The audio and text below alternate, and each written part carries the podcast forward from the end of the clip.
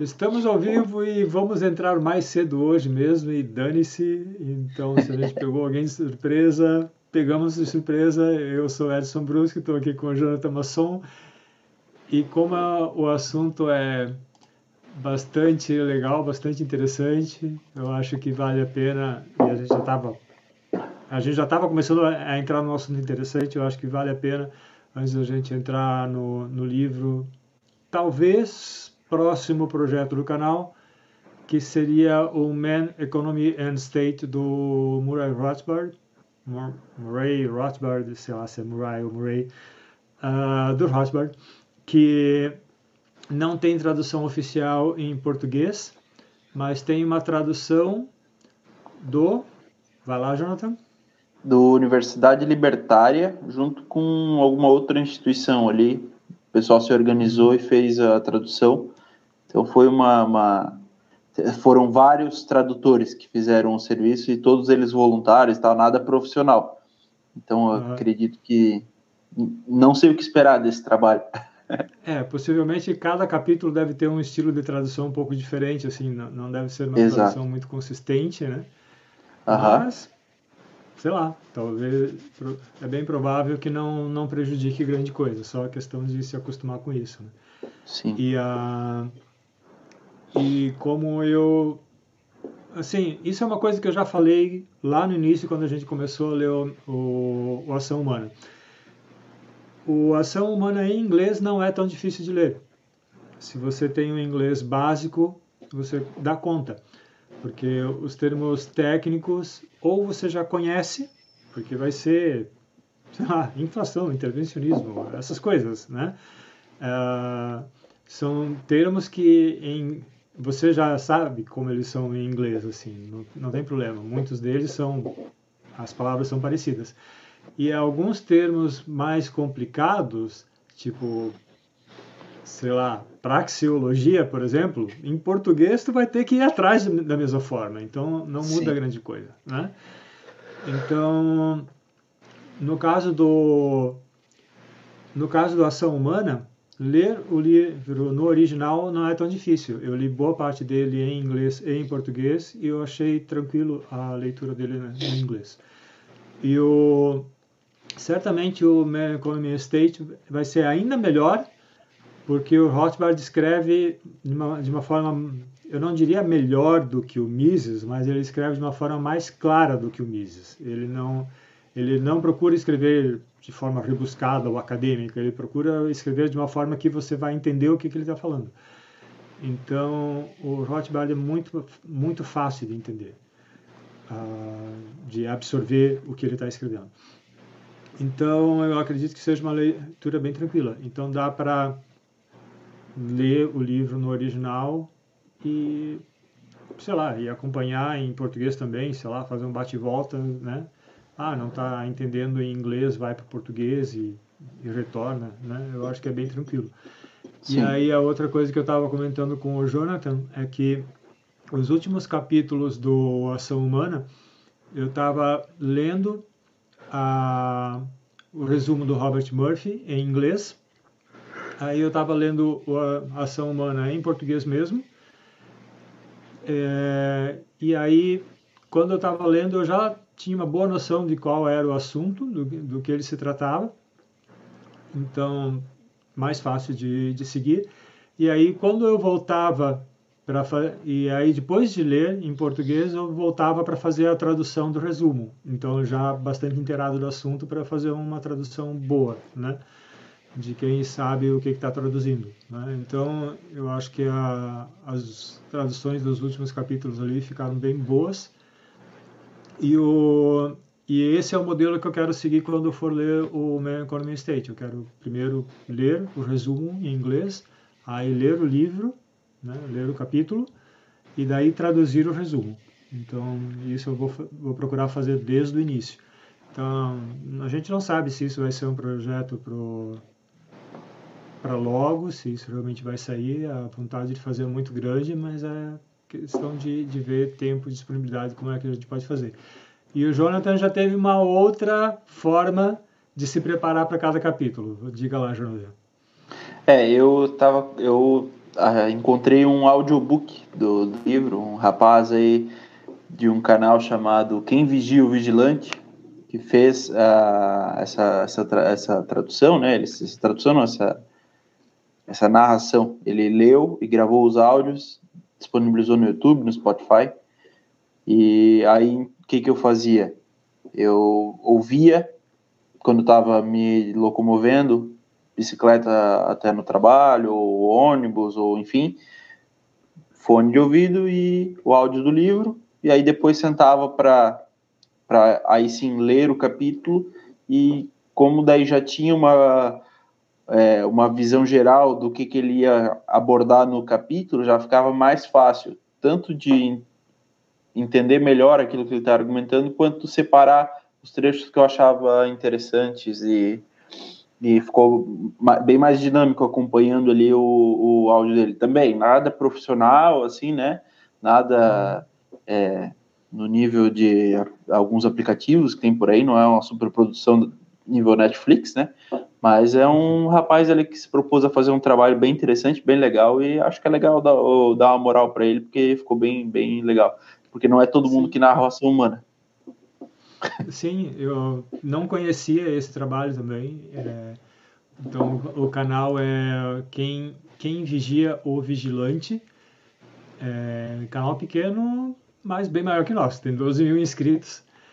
E a, ele tem daí várias, vários livros, vários textos narrados e bem legal o trabalho dele. E a tradução do resumo da ação humana eu estou colocando no GitHub, escreve git, G-I-T, hub, H-U-B, github.com, barra Edson Brusque, barra ação humana. Então, o GitHub é um site que programadores conhecem, pessoas normais não, normalmente nunca ouviram falar, mas é bastante fácil de acessar. É, entra lá, github.com barra Edson Brusque, barra ação humana. Eu vou procurar colocar o, o link e mais algumas informações né, em todas as descrições de todos os nossos vídeos é, e também nas, nos podcasts, né, em todas as descrições, eu vou procurar colocar o, o link. Então você vai lá, github.com barra barra ação humana. É, cada arquivo que você vai encontrar vai ser um, um capítulo que é só ab abrir pra, no navegador e vai você vai poder ler. Tipo, nada, nada, nada complicado né? E aí, e por que eu estou colocando no GitHub? Porque fica mais é, é, uma forma mais dinâmica, assim, cada, cada vez que eu faço alguma alteração, é pum, eu já jogo para lá, fica bastante fácil de, de fazer, fazer essa publicação. E se alguém quiser colaborar, fica mais fácil também, porque quando você entra lá, se você acha algum erro, por exemplo, você pode tem um mecanismo para você ir lá e dizer, ah, fazer um comentário, ou dizer, ah, tem uma falha aqui, ou tem uma forma mais formal de você abrir uma...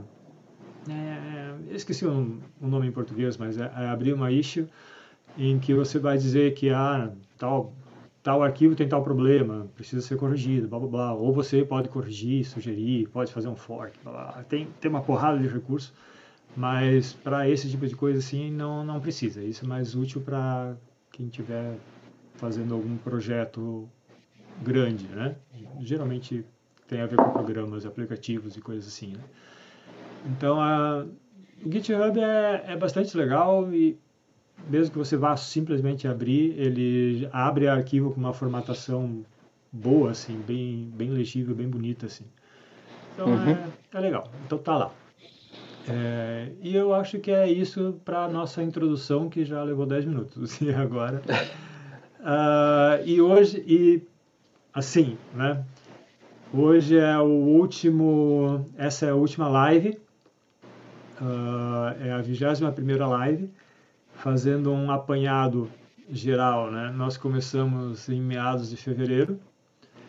Uh, Vai, vai lá, Jonathan, fala um pouco da, da tua experiência enquanto eu procuro uma coisa aqui. Tá. É, bom, isso eu já mencionei lá no começo e foi bem perceptível, eu já comentei algumas vezes durante a nossa jornada aí, de que foi é, eu, eu, eu comecei a ler esperando uma hidra de sete cabeças e, na verdade, não era esse monstro todo, assim. No máximo, umas três cabeças ali. mas, bem, e, e, mas bem menos agressivas das que eu, do que aquilo que eu imaginava. É, é claro que tem muito conteúdo, é, é, é, é um conteúdo, digamos, muitas vezes até bastante técnico e que exige algum outro é, é, como é que eu vou dizer, o Mises tinha muito conhecimento, obviamente, né? Então, que eu, que eu não tinha, mas como eu mencionei no começo, a minha intenção de ler o Ação Humana não era uma intenção de, e não é, não foi uma intenção de economista, digamos assim, né? Eu, eu não li o Ação Humana para é, com o propósito de, de me propor a ser um economista, fazer uma análise econômica profunda da, da sociedade e tal.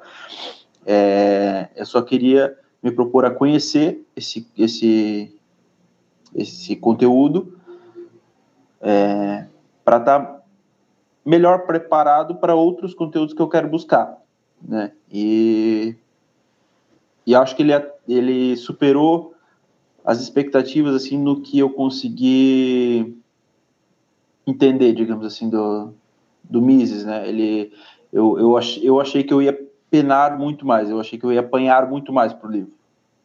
Sabe? Eu, eu achei que é, eu já sabia que era um livro que ele tinha escrito para a academia. E o livro, o Mises muitas vezes tem é, conteúdos que são mais complicadinhos, assim, são mais técnicos. E eu tinha um pouco um, um certo receio, um pouco de medo de não conseguir entender muita coisa ao ponto de é óbvio que teve muita coisa que eu não entendi, tipo, 100%, assim, né? Não cheguei na 100% da compreensão que o Mises tinha do negócio, mas é, para aquilo que eu me, me propus e para aquilo que eu preciso hoje, para aquilo que é o meu objetivo hoje, superou em muito, assim. É, é um conhecimento bem acessível e bem... Foi muito bem explicado, assim. Fica muito bem uhum. claro, sabe? Para tu entender. A, o, o geral da coisa, daquilo que ele está falando, você vai conseguir entender 100% o geral, o, o geral, assim. alguns detalhes, algumas coisas bem técnicas, coisas assim, claro que tu não vai entender ali tudo 100% que nem ele entendia, mas, pô, de uma forma geral, é, é um conteúdo tranquilo, né? Uhum. Fora algumas partes ali que parece que querem fazer tu desistir do livro, mas...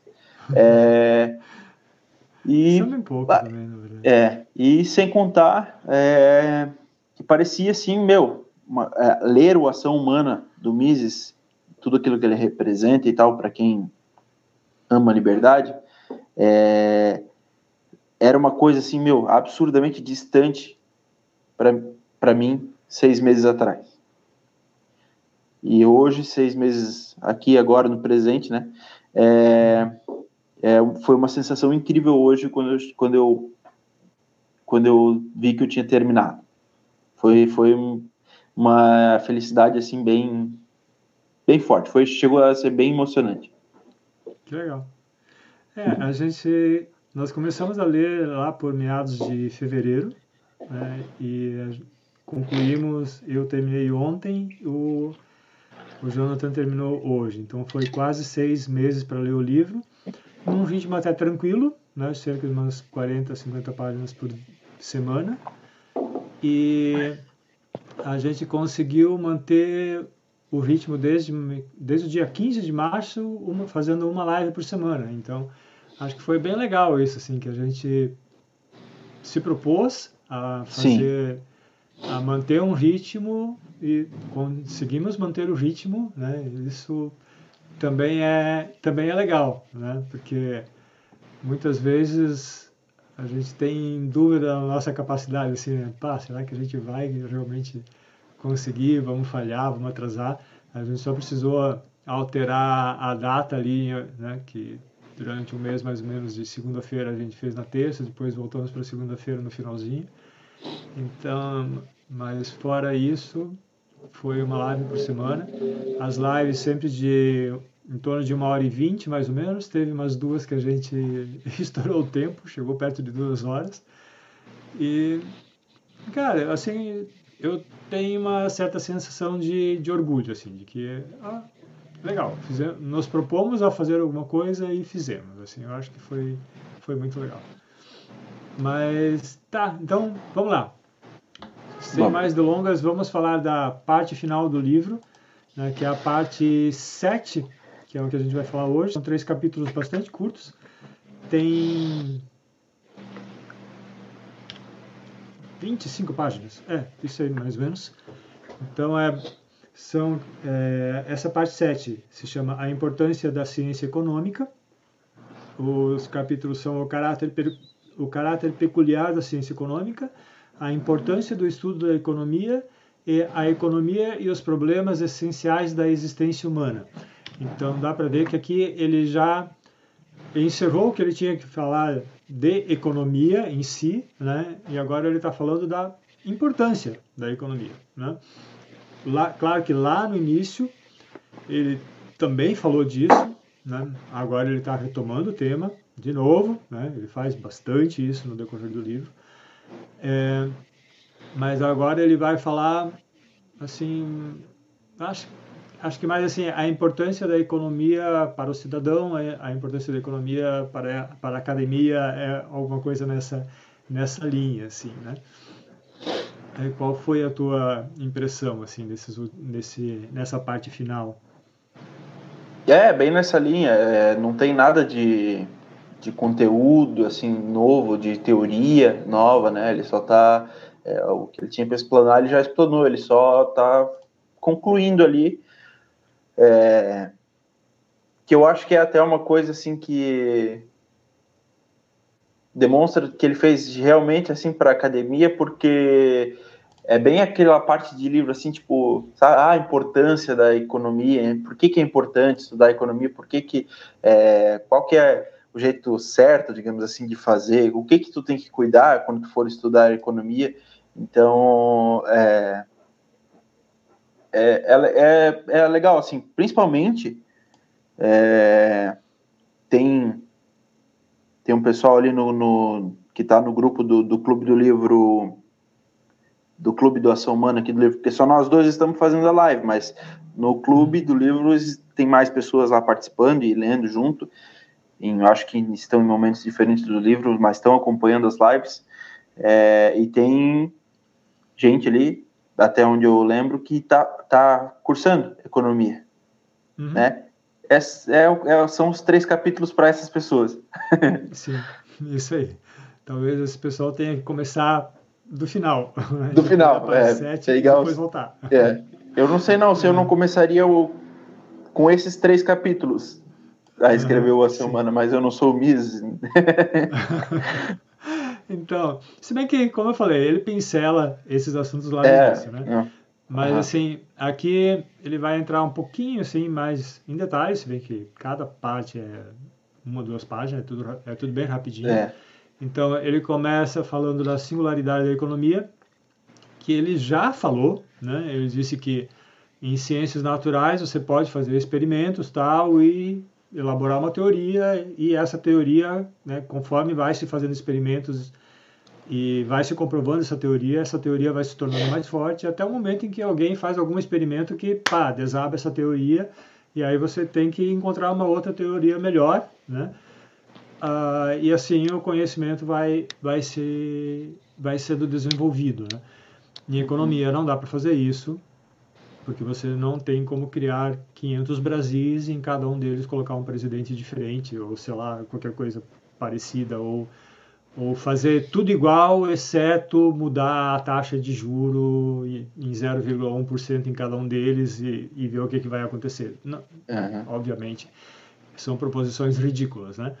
Então, ele, ele fala disso, assim, de a economia é diferente de ciências naturais, coisa que ele já vai falar lá no início. Ele vai dizer que, ah, que inclusive isso é uma dificuldade da economia, que um economista ele pode, né, é, ele pode ter uma determinada crença, acreditar nisso e observar algum fato histórico e, e de acordo com aquela, com aquela sua crença, ter a sua interpretação de um fato histórico, né?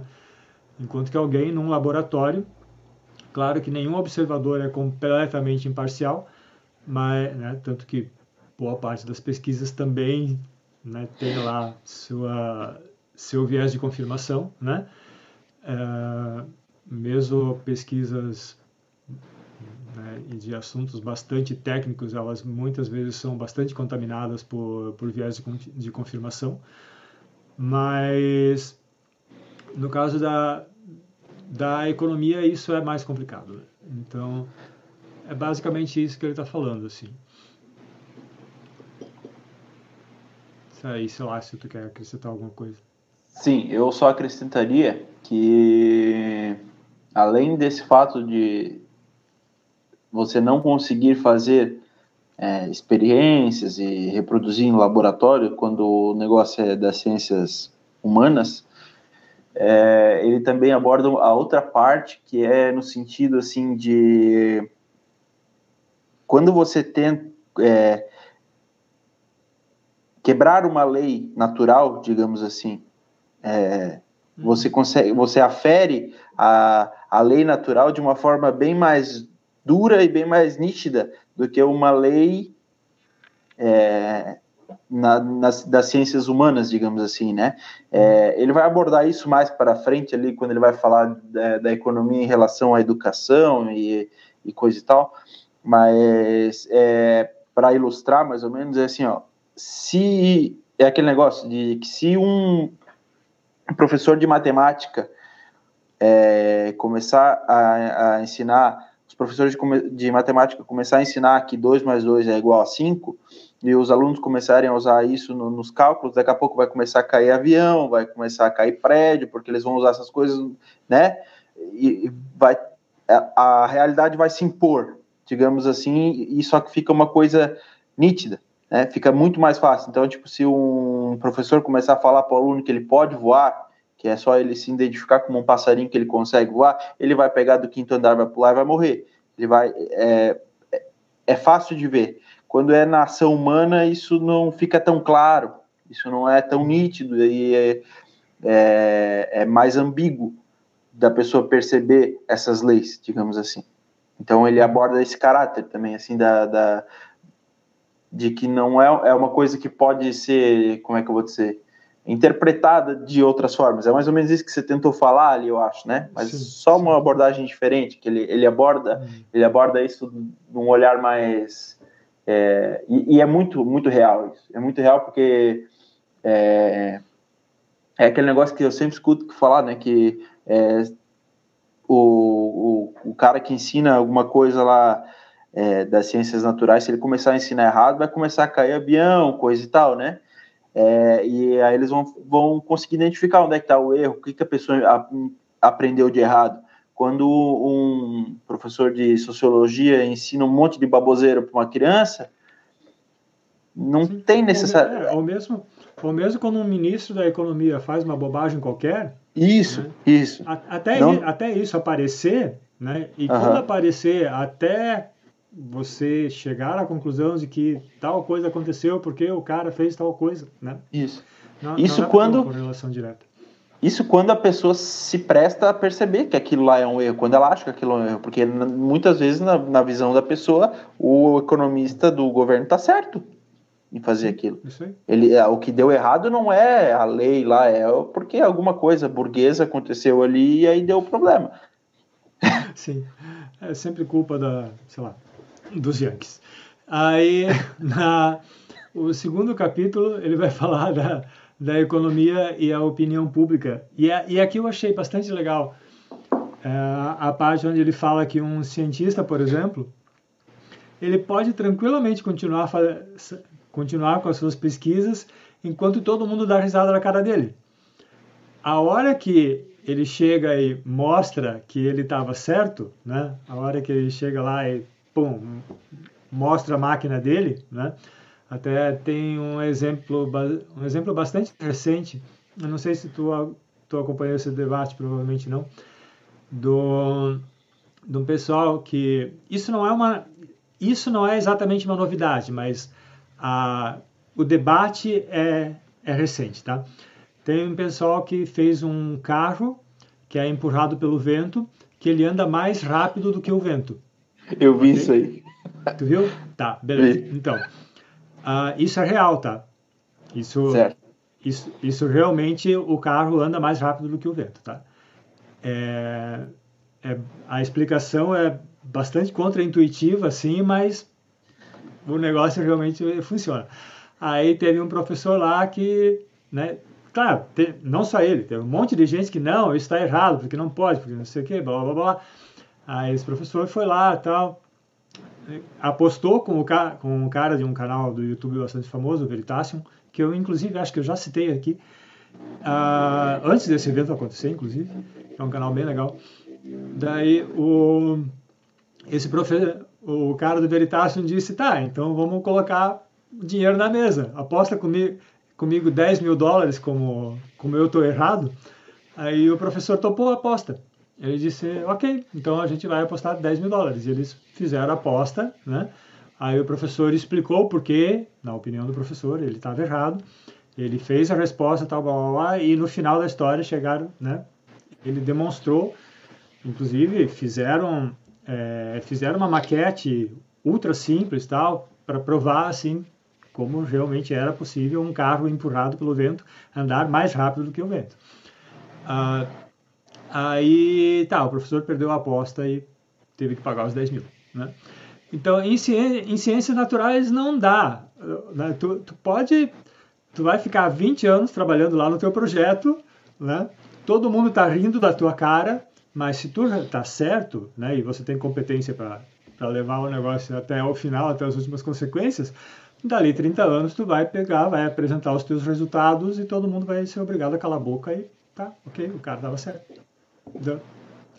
A gente que era trouxa, né? Em economia, não adianta. E em economia o problema é ainda pior, porque para que uma boa teoria econômica uh, seja colocada em prática, antes você precisa convencer as pessoas. Certo?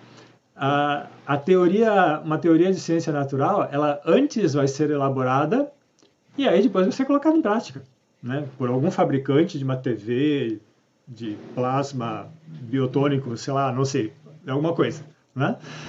Ah, e aí a, as pessoas irão utilizar aquela TV porque ela é maravilhosa. Pronto, acabou, encerrou o assunto aí. Em economia não. Em economia tu vai ter que convencer as pessoas para que isso possa ser colocado em prática. Então é um problema, é um problema muito grande.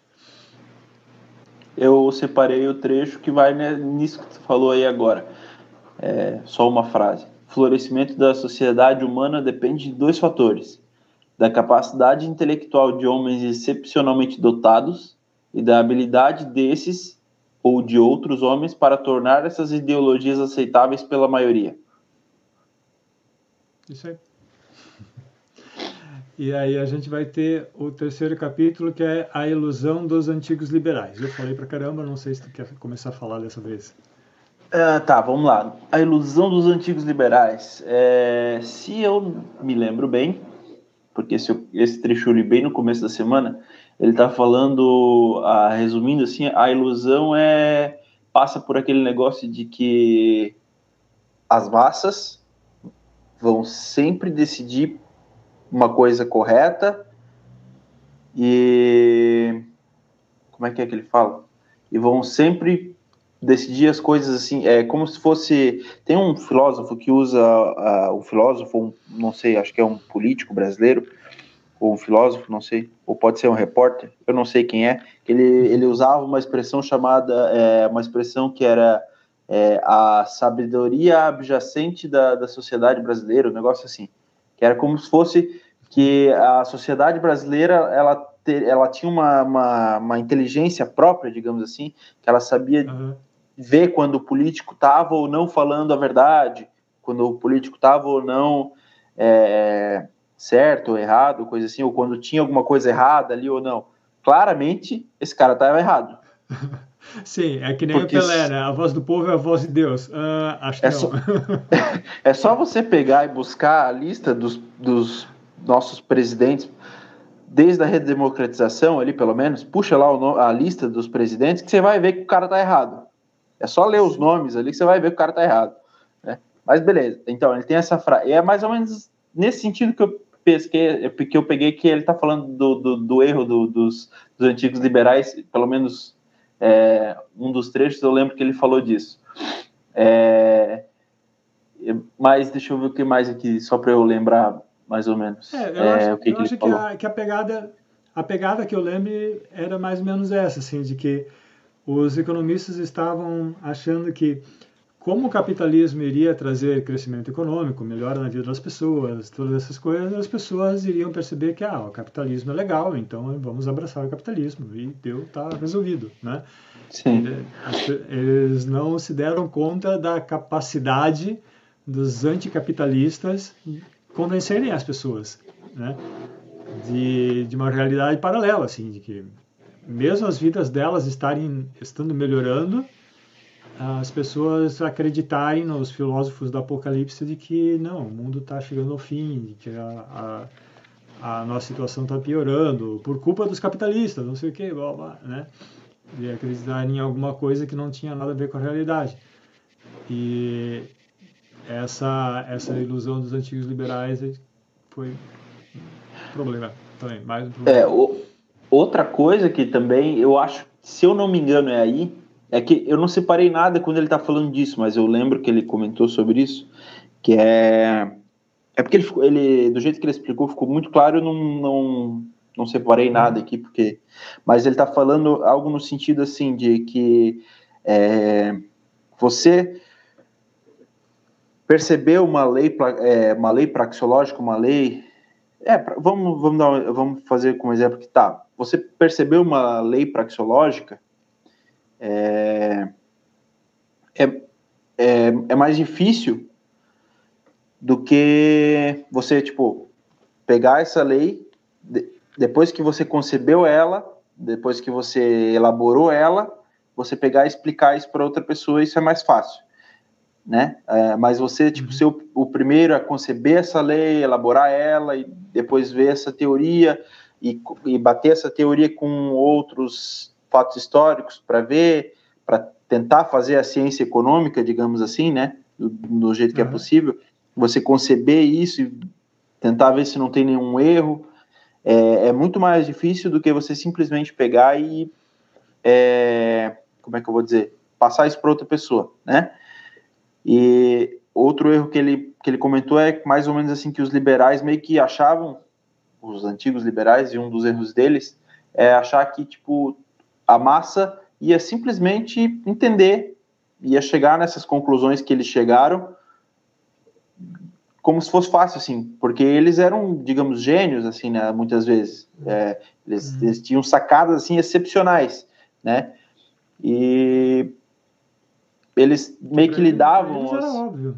É, tipo, é, uma coisa é você ver aquilo ali, você ter uma, uma consequência, daí depois, é, eu hoje, eu entendo o que é a inflação, por exemplo, né?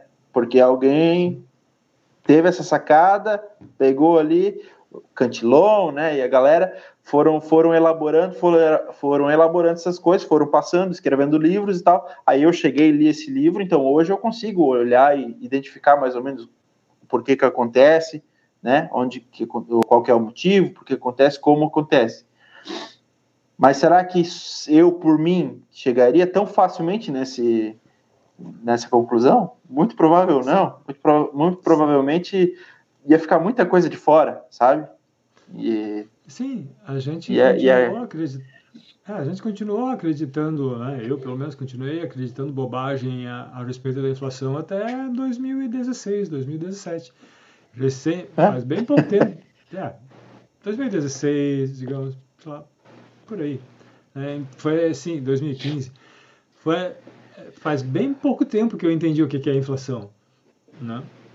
E vamos lá, eu sou um cara que me interessei pelo assunto. Sim. Certo? Sim. É, aí o que ele está tentando dizer é que assim. É. O que ele está tentando dizer é que, tipo assim, ah, o, as pessoas que vão realmente conceber ideias, são é, que vão elaborar essas ideias e coisa e tal, são poucas pessoas. É a extrema maioria. É, são Bem poucas pessoas. A, a, a esmagadora maioria não, não fica concebendo ideias acerca das coisas. Elas, elas repetem aquilo que outras pessoas é, pensam, ou elas simplesmente não têm uma opinião forçada, alguma coisa assim. É nesse sentido que eu, é nesse contexto mais ou menos que eu separei uma frase, uma, um trecho aqui, né? Mas é. Uhum é, é que ele está bem no meio de vários assuntos ali, essa, esse trecho que eu separei. Mas ele põe: as massas, as legiões de homens comuns, não concebem ideias, sejam elas verdadeiras ou falsas. Apenas escolhem entre as ideologias elaboradas pelos líderes intelectuais da humanidade. Mas essa escolha é decisiva e determina o curso dos eventos. Se preferirem doutrinas falsas, nada poderá impedir o desastre. Mas essa escolha é decisiva e determina o curso dos eventos se preferirem Eu estava tava verificando aqui. Sempre interessante. Bom, é isso aí, fechou. Nesse então é capítulo. isso, tá. Fechou o capítulo 37. O capítulo. Capi... Capítulo 38. A importância do estudo da economia. Um... É. Tá. Uh, aqui ele fala que Tu pode, fazer, tu pode pegar e jogar dinheiro no, instituto de pesquisa de alguma coisa, né, de, no caso de ciências naturais, isso vai realmente, né, com, há uma boa chance de que isso vai acelerar o, o, o desenvolvimento da, da pesquisa, né, a, da tecnologia, sei lá, né, do conhecimento humano. Agora, no caso de ciência econômica, ele diz que isso é infrutífero, porque você pegar lá e criar um, um instituto de estudo, acho que ele dá esse exemplo, né? É, pelo menos esse, isso está no, tá no resumo. Você criar um, um, instituto de pesquisa de, dos ciclos econômicos não é o que vai reduzir a incidência de ciclos econômicos. Ele, Aí ele diz que apenas as, uh, os institutos de pesquisa. Hum, eu acho, acho que tem, inclusive, um Instituto de Pesquisas Econômicas, alguma coisa, não sei. Ah, deve ter. Ah, sim, sim. Né? Eles, na verdade, eles são institutos de tiração de dados. Né? De, eles são institutos é, de coleta de dados. Estudo de História Econômica. É, é o que ele usa. É o termo que ele usa. O que eu separei aqui é, por ignorarem a diferença epistem epistemológica radical entre as ciências naturais e as ciências da ação humana, as pessoas pensam que para aprimorar o conhecimento econômico é necessário organizar a pesquisa econômica segundo os já testados métodos das instituições de pesquisa médica, física e química. Grandes somas são gastas no que é denominado de pesquisa econômica. Na realidade, esses institutos não fazem mais do que estudar a história econômica recente. A criação de institutos para pesquisa do câncer pode eventualmente contribuir para a descoberta de métodos destinados a combater e prevenir essa doença maligna, mas o Instituto de Pesquisa sobre o Ciclo Econômico não pode oferecer qualquer ajuda a quem quer evitar a recorrência de depressões. Isso foi o que eu selecionei. É, é, é só, só vou complementar. É certamente louvável que, seja, que se estimule o estudo da história econômica. Entretanto, por mais instrutivo que seja o resultado de tais estudos, não se deve confundi-los com o estudo de economia.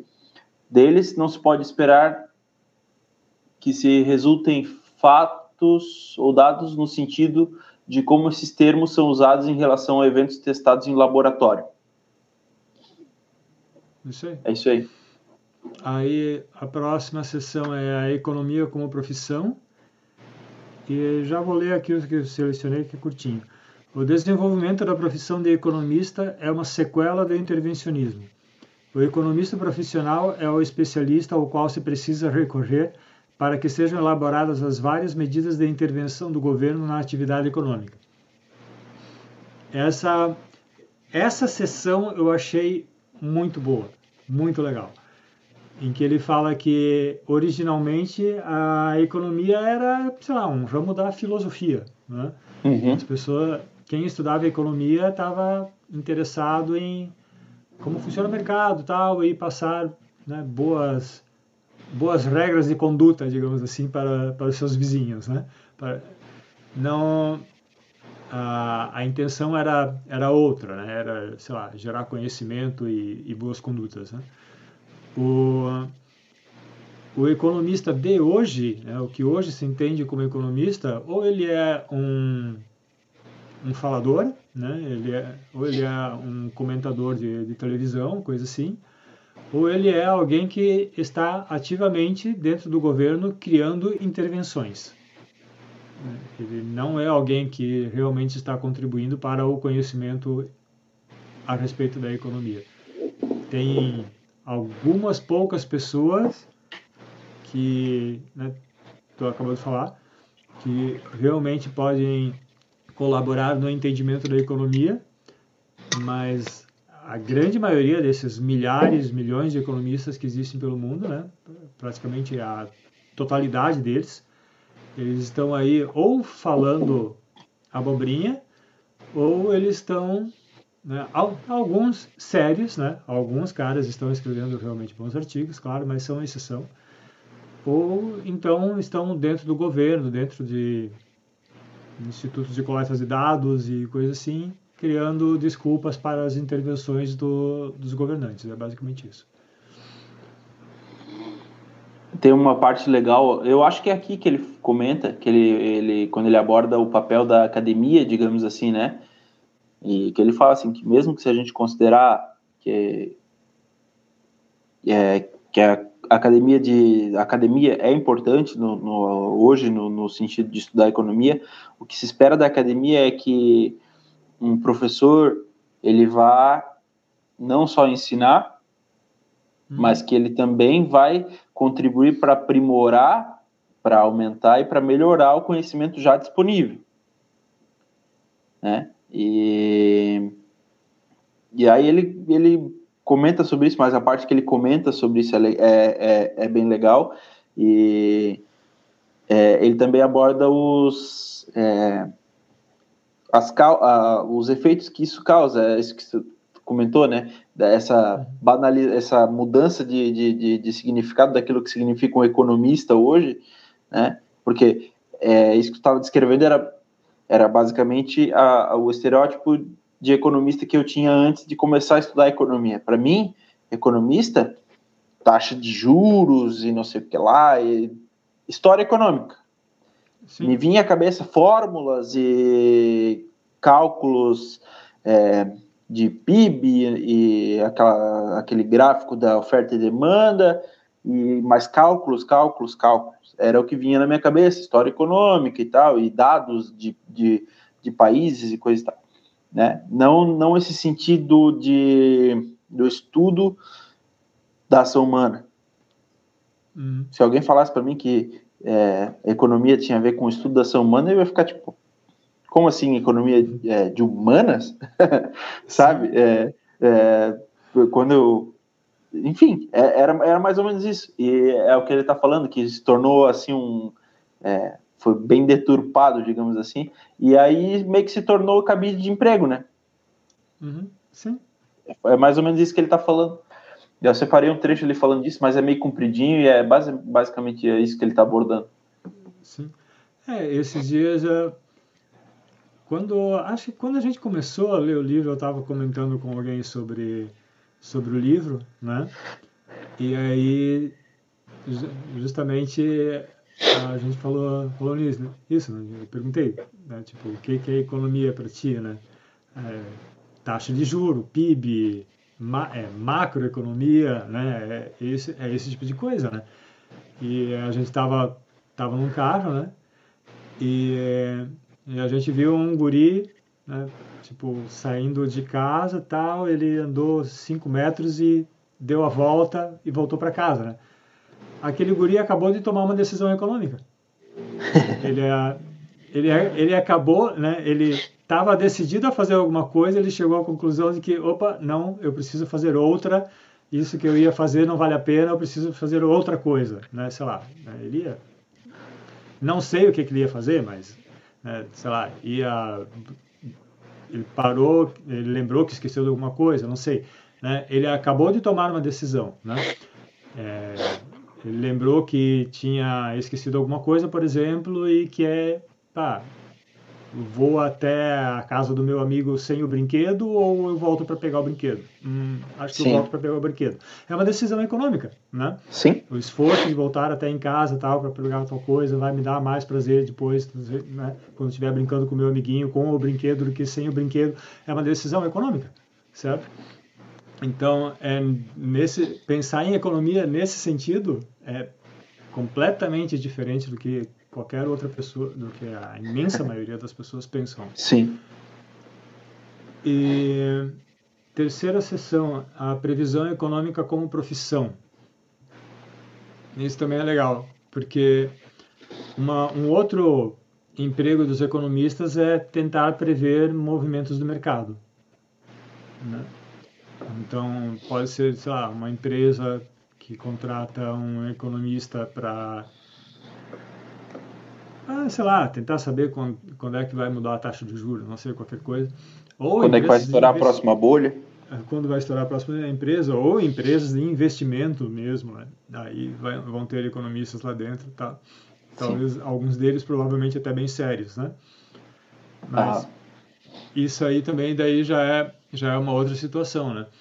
Só que daí ele ele também faz uma distinção legal, assim, em que o empresário, por exemplo, ele não primeiro é que sabe-se quando vai sabe-se que vai acontecer uma bolha, por exemplo, né, que vai sempre tem uma bolha formando, né? Você sabe que vai ter uma hora que ela vai estourar, mas você não sabe quando, né? Então isso já é um problema bastante grande. E a segunda questão é que não é aí que a atividade empresarial tem lucro. Né? A atividade empresarial, a atividade, a atividade especulativa aí pode ser, né? É uma outra situação. A atividade empresarial não. É, atividade empresarial, para a atividade empresarial obter lucro nessa situação, você precisa ser melhor do que os seus concorrentes em prever a próxima bolha. Né? Se todo mundo tiver economistas bons e que consigam prever a próxima bolha juntos, ninguém vai ter uma vantagem em relação ao outro e aí vai né, vai, se, vai se anular essa vantagem, não vai fazer sentido. Né? É, deixa eu ver se eu separei alguma coisa nessa sessão aqui. Eu separei dois trechos, eu posso ir lendo enquanto você olha, se quiser.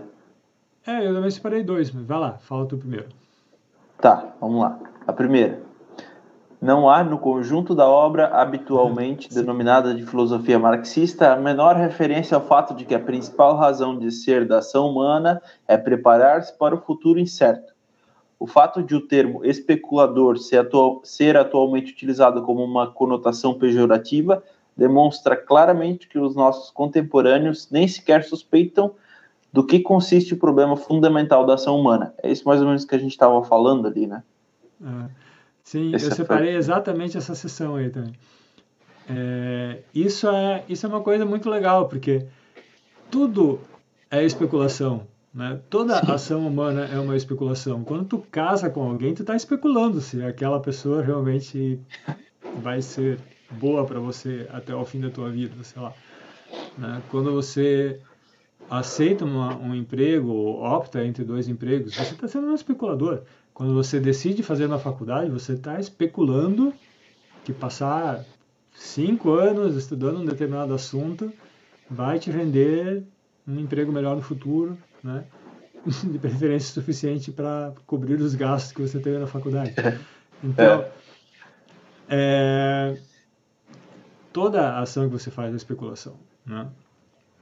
É, sei lá, vender o carro e comprar uma bicicleta é uma especulação né? Tudo, Total. Qualquer, qualquer coisa que você vai fazer, tu está especulando. Todo mundo é especulador, né? E o... E isso não é ruim. A, a outra... Tudo, sim, todo mundo é malvadão, né?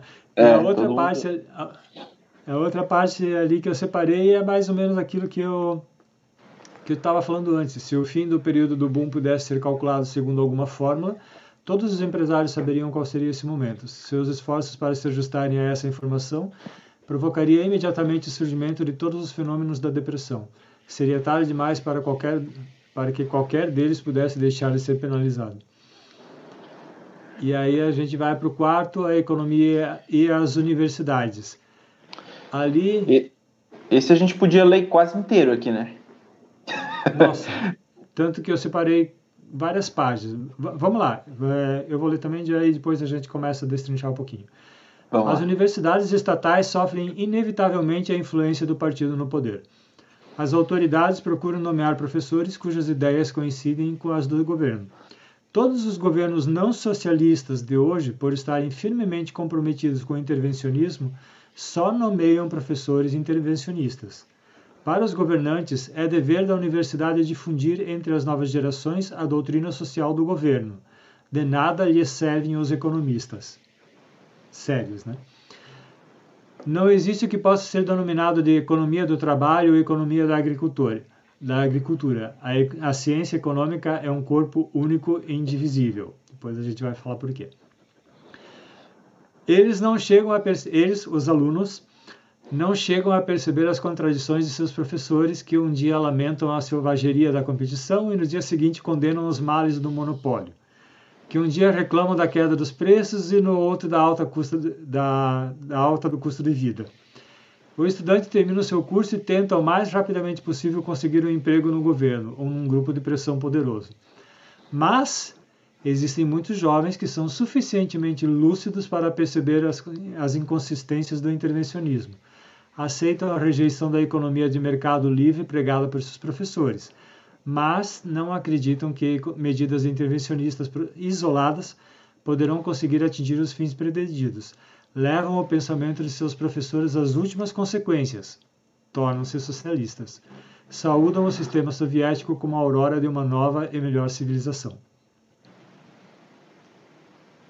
É isso aí. Vai lá. É, então, uma parte do que eu separei tu já leu. Tem uma parte aqui que é, eu não sei se é aqui, mas eu não separei porque é muito grande. Mas eu não sei se é aqui ou no capítulo anterior, no subcapítulo anterior, que ele fala sobre, ele aborda ali mais ou menos sobre lobby, porque ele fala que os, os economistas é, meio que se tornaram lobistas, né? Ele escolhe lá um, um grupinho, uma, uma, um grupo de pressão, uma coisa assim, ele acaba se tornando um lobista daquela, daquela área, então ele é toda toda meu grande boa parte do, do, do dos trabalhos é, envolvendo é, economia, economista, é, é, inspirada em intervencionismo, é buscando algum tipo de intervencionismo, né? Eu acho que isso ele comenta no anterior, acho, como profissão. É, a o primeiro subcapítulo que eu separei já lesse, a segunda é, hum, Aqui, ó, é isso que eu estava comentando antes, ó. Segundo uma antiga tradição, as universidades têm por objetivo não só o ensino, mas também a promoção do saber da ciência. O dever do professor universitário não é apenas transmitir aos estudantes conhecimentos desenvolvidos por outros homens. Espera-se que ele contribua com seu próprio trabalho, para aumentar o acervo de conhecimento humano. Presume-se que ele seja um membro efetivo da comunidade universal dos eruditos, um inovador, um pioneiro na busca de tal de é, maior e melhor conhecimento. Aí ele fala assim que pô, muita gente, muitos muitos economistas acabam meio que se disfarçando de, de eruditos e de, de tipo, é, maquiando é de cientistas exatamente porque o método de pesquisa de história econômica então o cara ficar analisando dados e coisa e tal é, ficar fazendo é, história econômica dá um ar de cientista. Né? Isso uhum. me lembra. É, é, quando ele está falando disso, me, lembra, me vem muito à cabeça o Samidana. Uhum. Né? Quem conhece sabe.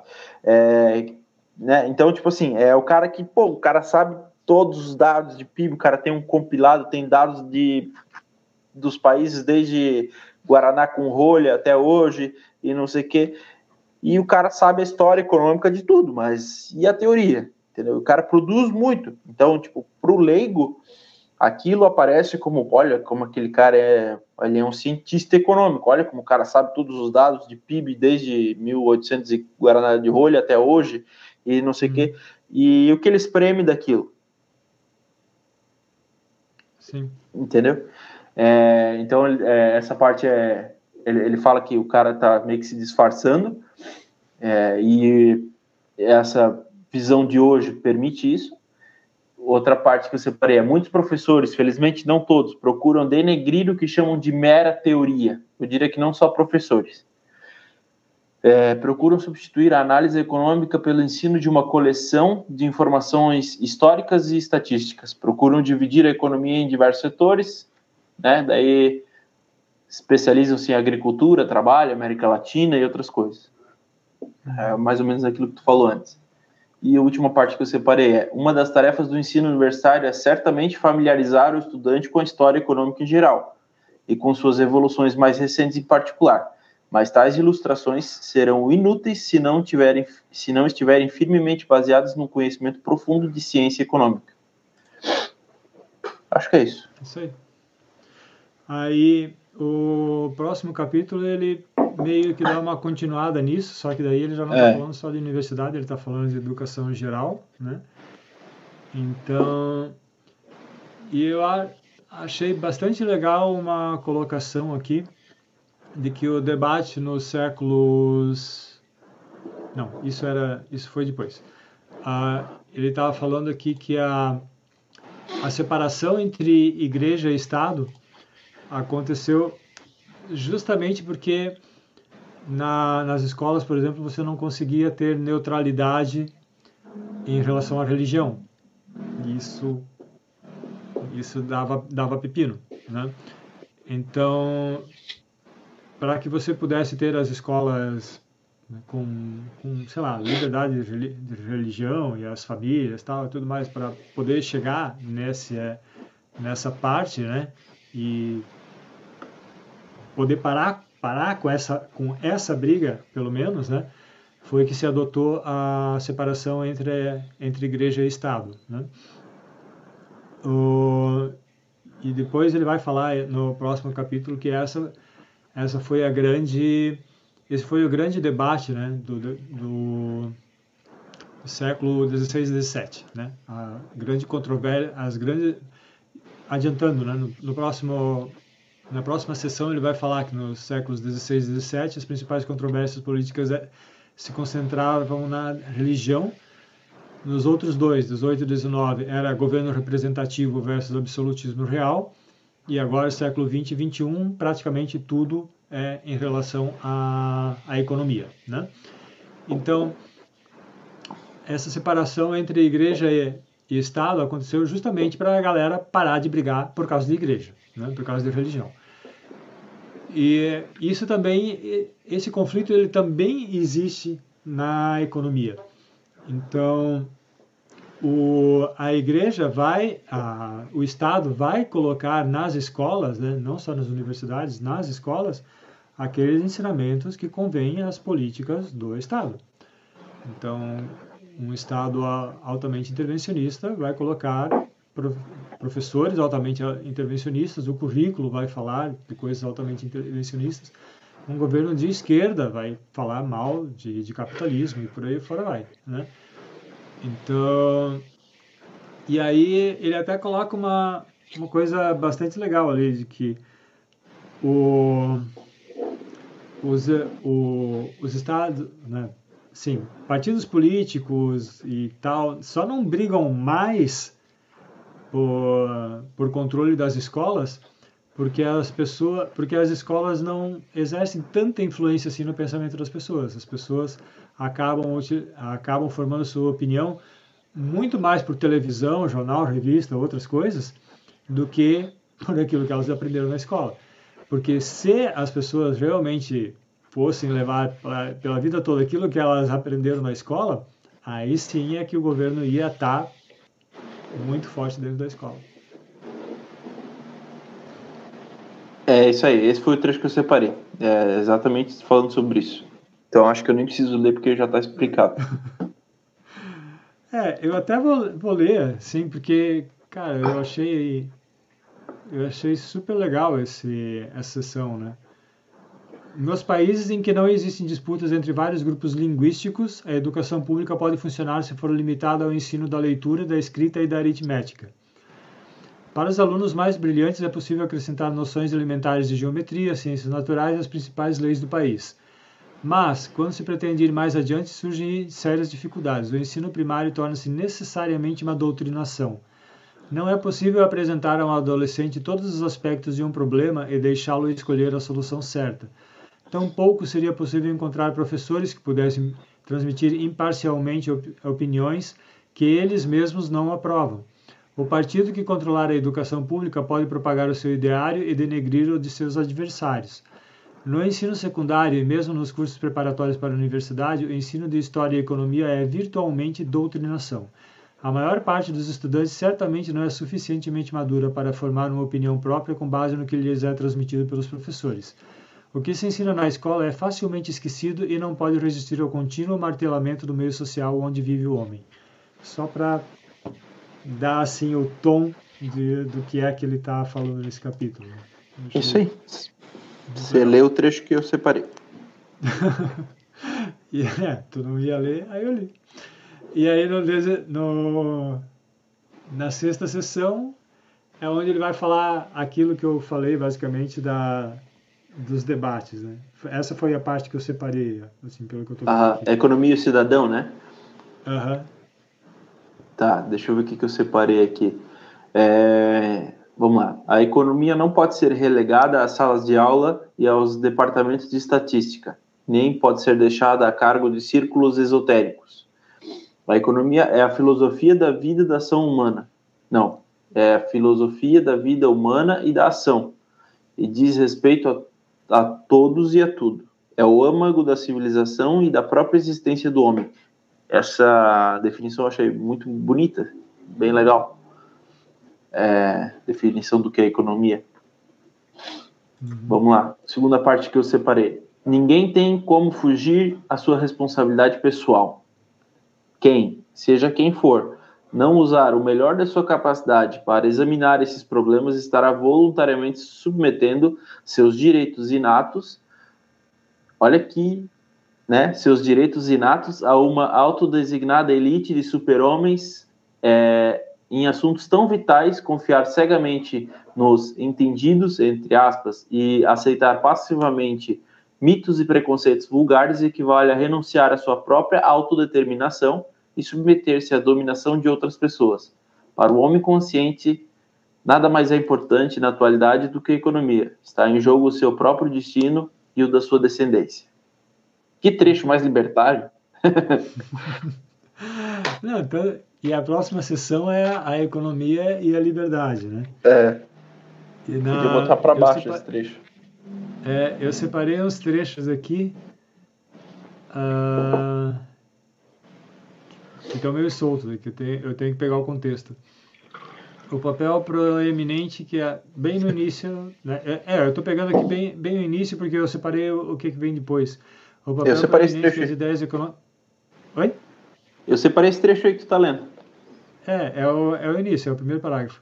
O é, papel proeminente que as ideias econômicas representam na administração pública explica por que os governos, os partidos políticos, os grupos de pressão procuram restringir a liberdade de pensamento econômico. Tá.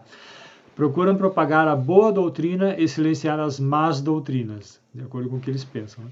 Fica implícita. Ah, daí pula para lá fica implícita a noção de que Deus ou alguma entidade mítica dirige o curso das atividades humanas e confere a vitória aos que lutam pela boa causa.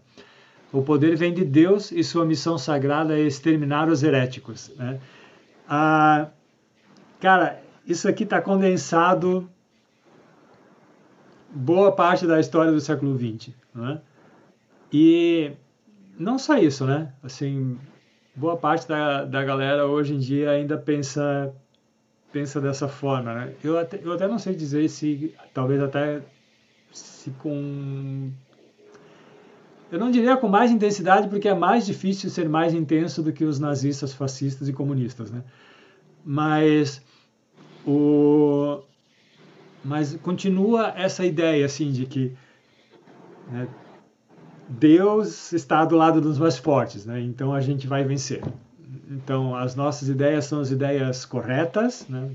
sejam elas quais forem, e a gente vai vencer porque a providência está do nosso lado. Assim, cara, triste. E, as, e, e, eu, eu enxergo, aí agora é uma opinião minha, né? Eu enxergo ah, também que às vezes, é, além, quando não tem a presença de Deus, substitui a presença divina, digamos assim, é, do divina esotérica, né? De religião, por uma, por uma divina de alguma outra coisa, assim, uma ideia divina, né? Então, tipo, ah, as ideias boas e más, não no sentido só religioso, né? Ou no, da providência ou coisa e tal, mas às vezes é, é, dos, por exemplo, ah, nós defendemos aqui a ideia boa de defender os oprimidos contra os uhum. opressores, né? Então, Sim. aquele cara ali, ele defende uma ideia má que defende os opressores, né? Ou é, nós somos aqui, defendemos a ideia boa, é, ideias boas é, de igualdade, não sei o que, não sei o que, contra os caras que, que, que defendem é, a ideia má nazista, nazi-fascista de que a desigualdade não é um problema, né? E, e por aí vai. É, é isso aí. Acho que só eu só separei mais um outro trecho, que é uma frase que eu achei legal. Esta é legal, entre aspas, né? Mas, tipo, que eu separei porque não dava para deixar. É, esta é a triste realidade, mas só há uma, uma maneira de modificá-la. Perseguir sem descanso na busca da verdade. Prosseguir sem descanso na busca da verdade. Que é o final do, do capítulo. Bem isso. É. É legal, né? É legal como tem, tem alguns capítulos, né? Que ele termina assim com. Com, sei lá, uma frase de esperança, alguma coisa assim. Tipo, Sim. É, é bem legal. Tem um é, uma chinesa ali no final. Ele, assim. ele, ele, tem muita dessas frases e uma delas eu levo de para mim assim sempre, desde que eu entrei em contato com essa frase, ela tá sempre, sempre, sempre martelando na, na minha cabeça e ela está sempre presente quando eu estou falando de liberdade, que é o preço da liberdade é a eterna vigilância. Sim. Ela sempre volta, essa frase sempre volta. É, mas, mas essa frase é antiga, essa frase não é, não é. é dele.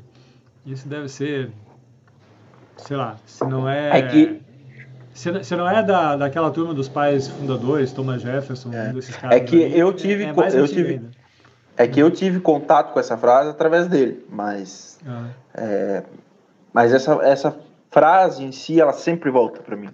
É, ela sempre ela sempre vem se mostrar verdadeira. Sim, isso é meu super real, né? Aí, ok, daí a gente chegou no capítulo 39, a economia e os problemas essenciais da existência humana. A primeira sessão, a ciência e a vida. E daí eu já vou ler direto, porque ele está numa discussão aqui de que muitos criticam a, a economia, porque a economia é, não faz juízos de valor, é uma ciência estéreo, blá blá blá blá. Daí. E até tem uma, tem uma discussão de que. Uh, pô, não. A nossa existência é vã, porque a gente vai morrer de qualquer forma. Então, tipo, dane-se né? Como disse Keynes, no longo prazo todos estaremos mortos. Então, é. ele não usa essa frase, né? Mas, uh, mas tipo, né? Tem tem essa você tem várias, várias críticas vindo de várias direções diferentes para a economia, né? E aí ele entra numa parte bem legal em que ele fala que certamente o homem não poderá escapar da morte, mas no momento está vivo. É a vida e não a morte que se apodera dele pode ser que no recôndito da alma humana exista o desejo de uma existência vegetativa, inativa e pacífica. Mas, no ser humano, esses desejos, quaisquer que possam ser, são superados pelo afã de agir e de melhorar as condições de sua própria vida. É claro que a praxeologia e a economia não informam ao homem se ele deve preservar ou renunciar à vida. A vida em si e todas as forças desconhecidas que a originam e que a mantêm é um dado irredutível e, como tal, fora do âmbito da ciência. O tema central de que se ocupa a praxeologia é exclusivamente a ação, a mais típica manifestação da vida humana. Eu acho que o trecho que eu separei é a continuação do que tu leu, ou a conclusão do capítulo ali, mas é mais ou menos da mesma linha. É, em cada ser humano existe um ID inexplicável e não analisável, que é a fonte de todos os impulsos, a força que nos impele a vida e a ação, a ânsia original e permanente por uma existência mais plena e mais feliz. Existe enquanto o homem vive e só desaparece quando sua vida se extingue. A razão humana está a serviço desse impulso vital. A função biológica da razão é preservar e promover a vida e adiar a sua extinção tanto quanto possível. O pensamento e a ação não conflitam com a natureza, ao contrário, são o principal traço da natureza humana. Que mais apropriadamente distingue o homem dos demais seres vivos é o fato de conscientemente lutar contra as forças hostis à sua vida. Muito legal ter separado esse trecho, eu achei bem bom ele também. Inclusive quando ele fala, uh, uma parte que ele fala alguma coisa no sentido de que, ah, daqui a pouco eu vou lembrar. Uh, mas, mas, mas também assim, ele, ele uma hora também ele está falando assim, ah, lembrei ah, que ah, tem essa coisa de que as pessoas não não estão nem aí para a vida, tipo, elas estão simplesmente indo a torto e ad, né? Estão simplesmente em piloto automático e Sim. e, e dane-se, né? E não estão né? tipo, a, que as pessoas não não agem conscientemente, digamos assim. Tem tem alguma tem alguma discussão nesse sentido também, né? Uhum. E, ele, e ele diz que é só olhar ao teu redor. O, o mundo constantemente está melhorando. Tu quer uma prova melhor do que essa, de que as pessoas estão procurando melhorar as suas, as suas condições? Então as, as pessoas não estão em piloto automático. Tá, ok, vai ter gente depressiva que está querendo se matar, vai ter gente que está realmente se cuidando muito mal, mas ok, então falar em, em ser humano médio, o ser humano médio está procurando melhorar a sua vida, porque o, o estado médio da humanidade está melhorando. É, não, tem, não tem como dizer que não. É, se você viveu 20 anos, pensa como era há 20 anos e como é hoje. Hoje, é, hoje a gente tem mais conforto do que tinha 20 anos. Pronto, acabou. Sim. Acabou a discussão aí. Daí, o 2 é economia e julgamentos de valor. É isso? Isso. É. Uh, vai lá. Ah, isso é legal. Alguma coisa? É, sim, vamos lá. Eu vou. Eu separei três trechos curtos até. O primeiro eu acho que é um, um dos mais legais, que é, é, quando, por exemplo, um economista diz que uma política de salários mínimos é má, o que ele está dizendo é que os seus efeitos contrariam os propósitos do que, a, do que é que elas contrariam os propósitos dos que a recomendam. Tá, uhum. vamos lá. É, então, quando o cara, é, quando o economista critica a política de salário mínimo, não é que ele não quer que o cara, que o trabalhador receba menos que aquilo. É porque ele fala assim, pô, que se tu aplicar essa, essa doutrina, se tu aplicar um salário mínimo, o que tu vai conseguir é justamente o contrário daquilo que tu quer. Então é nesse sentido que ela é má, ela, é, né? Então, tipo, é, a, é a, a, valoração que o economista dá, digamos assim, o julgamento de valor, é com base naquilo que ele, que ele quer. Ele não simplesmente olha uma. Ah, não, o política de salário mínimo é ruim, é uma doutrina máquina, a gente estava falando antes, né? Uhum. Ela, ela só é ruim para aquilo que tu diz que tu quer, né? Que é aumentar a renda. Não é assim que tu vai conseguir. É mais ou menos isso que ele está explicando. Isso aí. E aí ele fala. É, tipo, uma sessão que eu separei, né? A economia não afirma que o sindicalismo trabalhista seja um mau mito. Afirma apenas que é um meio inadequado para aumentar os salários dos que desejam salários maiores. Compete a cada indivíduo decidir se prefere seguir o mito ou se prefere evitar as consequências inevitáveis que advirão da sua realização. E uma outra, uma outra parte que ele está falando aqui é ele volta a falar da, da discussão do, do racional e irracional, né? Porque uma outra objeção é que da economia é que ah, a economia está pressupondo que as pessoas são todas racionais e elas vão agir de forma racional, buscando tomar boas decisões o tempo todo.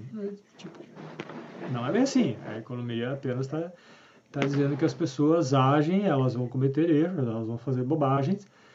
É, em geral, elas procuram agir né, justamente para cumprir um objetivo e é aí onde a economia entra. Né? Ao analisar se a ação né, que a pessoa está tomando para, né, para tentar atingir um objetivo é uma ação adequada ou não. Se vai levá-la para aquela direção ou se vai levá-la para um outro ponto. Então, não tem, não tem nenhuma ligação assim com ser racional ou irracional. Isso é uma outra Sim. discussão, não tem nada a ver com esse assunto. A economia está se preocupado com a ação em si e se ela é adequada para como meio para atingir um objetivo. E deu, pronto. Acaba aqui a discussão. E daí a gente, e aí a gente vai chegar no último, que vai ser o conhecimento econômico e a ação humana. Eu vou só ler e vou te deixar tagarelar depois. Tá. A elucidação e o exame formal dessa terceira categoria de leis do universo é o objetivo de estudo da praxeologia e do seu ramo melhor desenvolvido até o momento, a economia. O conhecimento acumulado pela ciência econômica é um elemento essencial da civilização humana. É a base sobre a qual se assenta o industrialismo moderno, bem como todas as conquistas morais, intelectuais, tecnológicas e terapêuticas dos últimos séculos. Cabe aos homens decidirem se preferem usar adequadamente esse rico acervo de conhecimento que lhes foi legado ou se preferem deixá-lo de lado. Mas se não conseguirem usá-lo da melhor maneira possível ou se menosprezarem os seus ensinamentos e as suas advertências, não estarão invalidando a ciência econômica, estarão aniquilando a sociedade e a raça humana. E é assim que ele acaba o livro, se não me engano, né?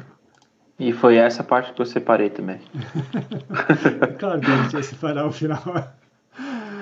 então, o que ele está falando aqui, e eu vou te deixar continuar, é que, basicamente, a ciência econômica está aí, né? a, a praxeologia, né? a, ciência econômica séria, digamos assim, não historicismo ou ou, ou desculpas para intervencionismo ou qualquer outra coisa, né? Sim. Ela ela está aí à disposição. Agora né, as pessoas têm que decidir se elas vão, vão optar por seguir esse conhecimento ou não, né? E como dizia Ayn Rand, você pode ignorar a realidade, você não pode ignorar as consequências de ignorar a realidade, né? Então, Vai lá. É isso aí, é isso que eu ia comentar.